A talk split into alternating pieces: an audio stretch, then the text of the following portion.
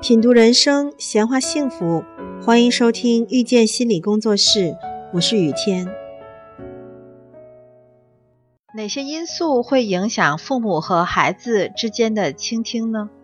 第一个就是父母没有时间听，工作已经很忙了，好不容易有一点闲暇的时间，还想看电视啊、刷手机啊、聊聊微信等等，父母可能没有时间听孩子说这么多。第二个就是没有人告诉父母，我为什么要听孩子？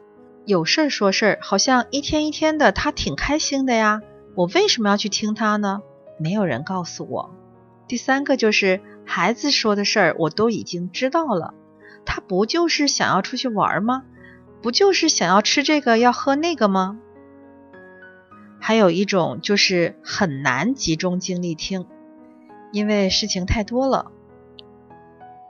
有个例子啊，原来我们一个朋友的儿子，小的时候他爸爸工作比较忙，每天都对着那个电脑，然后孩子在跟爸爸说话的时候，爸爸的眼睛还看着电脑，然后嘴里嗯啊啊的，孩子就跑过去把爸爸的脑袋转过来，对着孩子的脸，孩子说：“你要看着我才是听我说话。”这个场景啊，我们印象非常深刻。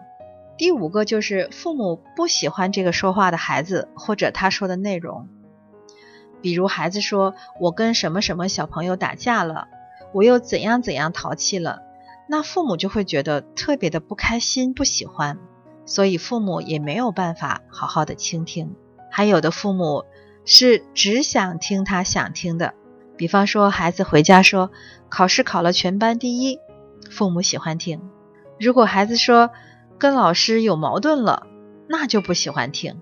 还有的父母呢是只关心结论，你不要跟我说那么多，你就跟我说到底怎么样了，最后结果是什么？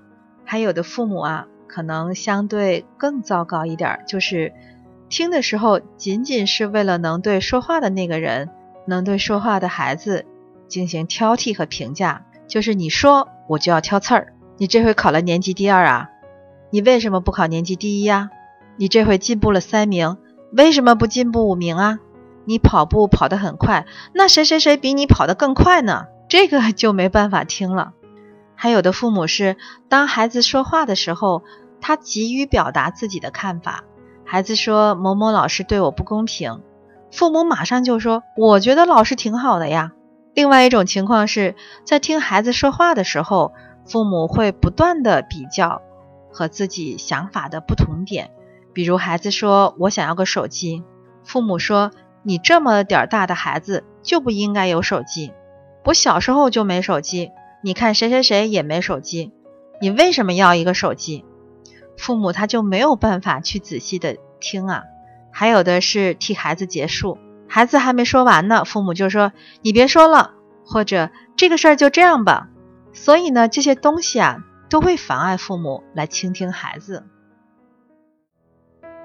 亲爱的听众朋友，感谢收听遇见心理工作室。如果您喜欢我们，欢迎加 QQ 群八三二四九六三七零。本期音频就到这里，我们下期再会。